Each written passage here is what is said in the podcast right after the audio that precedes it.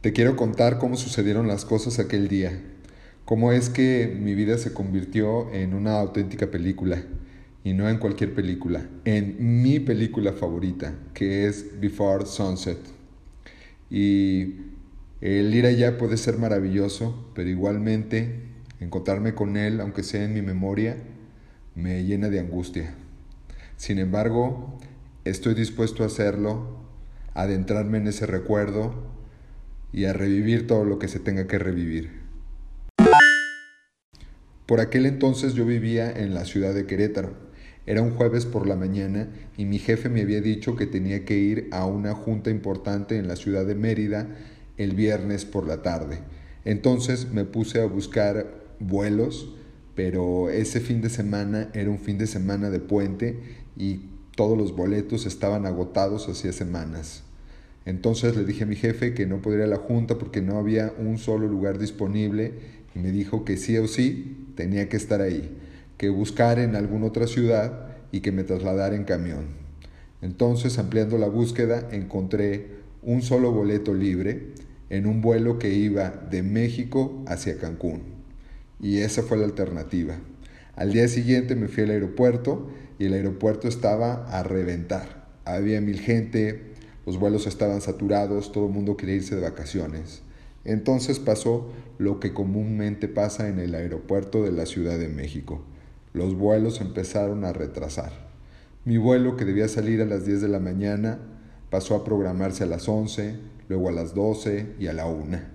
De todo esto yo le iba informando a mi jefe hasta que pensé que ya no valía la pena decirle, sino que una vez que llegara a Cancún le diría cómo estaba el panorama.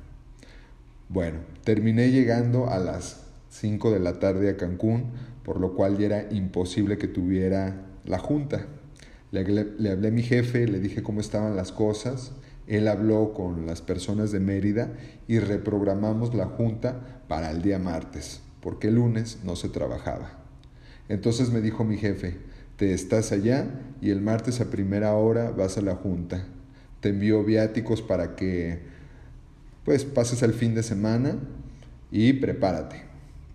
Y bueno, ahí empecé a sentir un golpe de suerte. La verdad es que hacía unas horas la aerolínea me había recompensado por el retraso en los vuelos con un boleto redondo México-Cancún y ahora mi jefe me estaba diciendo que me depositarían viáticos para que pasara todo un fin de semana en Cancún para que fuera una junta el día martes. No sé qué tan seguido te pasen este tipo de cosas a ti, pero la verdad a mí pocas veces me ha sucedido. Yo sabía que un amigo mío había ido al Festival Arena.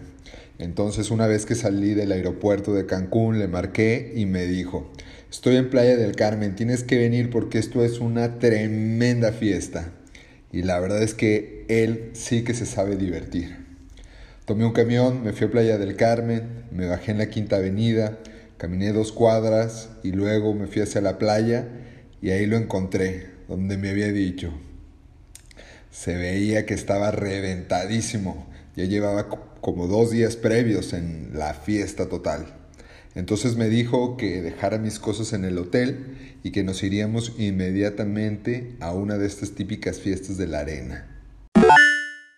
El clima estaba riquísimo, hacía un calor delicioso, caminamos sobre la playa unas cuadras y después nos metimos a un bar donde estaba saturado, estaba la música a reventar, una fiesta típica de la arena, ya sabes, con celebridades tipo DJ Aaron, Elan Cohen, y bueno, ahí estaban los cuerpos más perfectos que te puedas imaginar.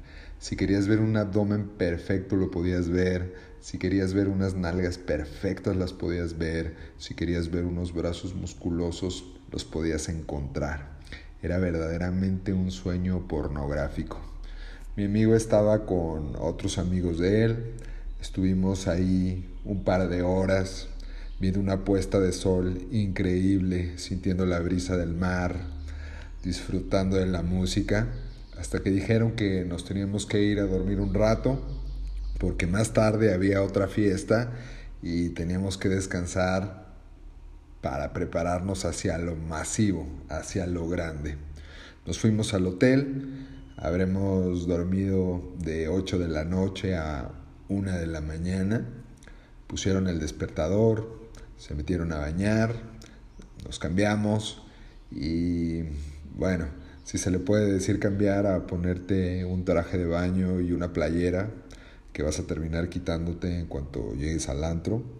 Eso sí, unos tenis porque vas a estar dándolo todo, bailando toda la noche.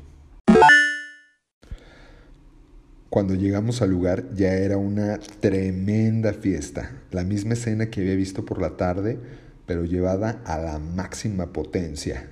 La verdad es que nunca he vivido una fiesta así. Nunca he sudado tanto, nunca he vivido con tanta euforia. La fiesta más grande de toda mi vida y yo ahí por casualidad en medio de todo esto. Cuando llegamos, los amigos de mi amigo empezaron a saludar a algunas personas, conocían gente, estaban aquí, allá, y de pronto cuando ya nos ubicamos en un lugar, apenas habían pasado 15 minutos cuando mi amigo me dijo, ¿Vas a querer una tacha o no?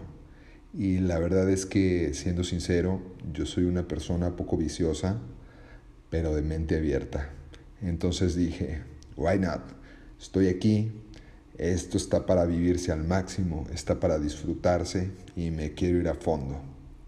Me tomé la tacha y a los pocos minutos quise salir a explorar el lugar, sentir toda esa vibración, todas esas luces que bañaban mi cuerpo ese sonido perfecto de la música electrónica que te hacía meterte en otra dimensión. Empecé a caminar por el lugar y ahí en medio de la pista me crucé con los ojos más hermosos que he visto en mi vida. Y no estoy bromeando. Era una mirada entre azul y gris distinta, única, atractiva y esa mirada poseía un, poseía un rostro atractivo en un cuerpo marcado de músculos por todos lados, un cuerpo tremendamente seductor.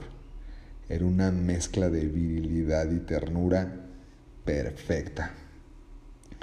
Sentía que no podía perder la oportunidad de acercarme. Estaba viéndolo y empecé también a sentir su mirada sobre mí. En aquel lugar había gente de todo el mundo, había gringos, había canadienses, había españoles, había italianos, había israelíes, había cubanos, había venezolanos, había argentinos, había alemanes, había brasileños. Ni siquiera sabía en qué idioma hablarle. Entonces pasó algo mágico. Él se acercó hacia mí. Cuando lo tuve frente a mí, lo primero que le dije fue, pareces brasileño.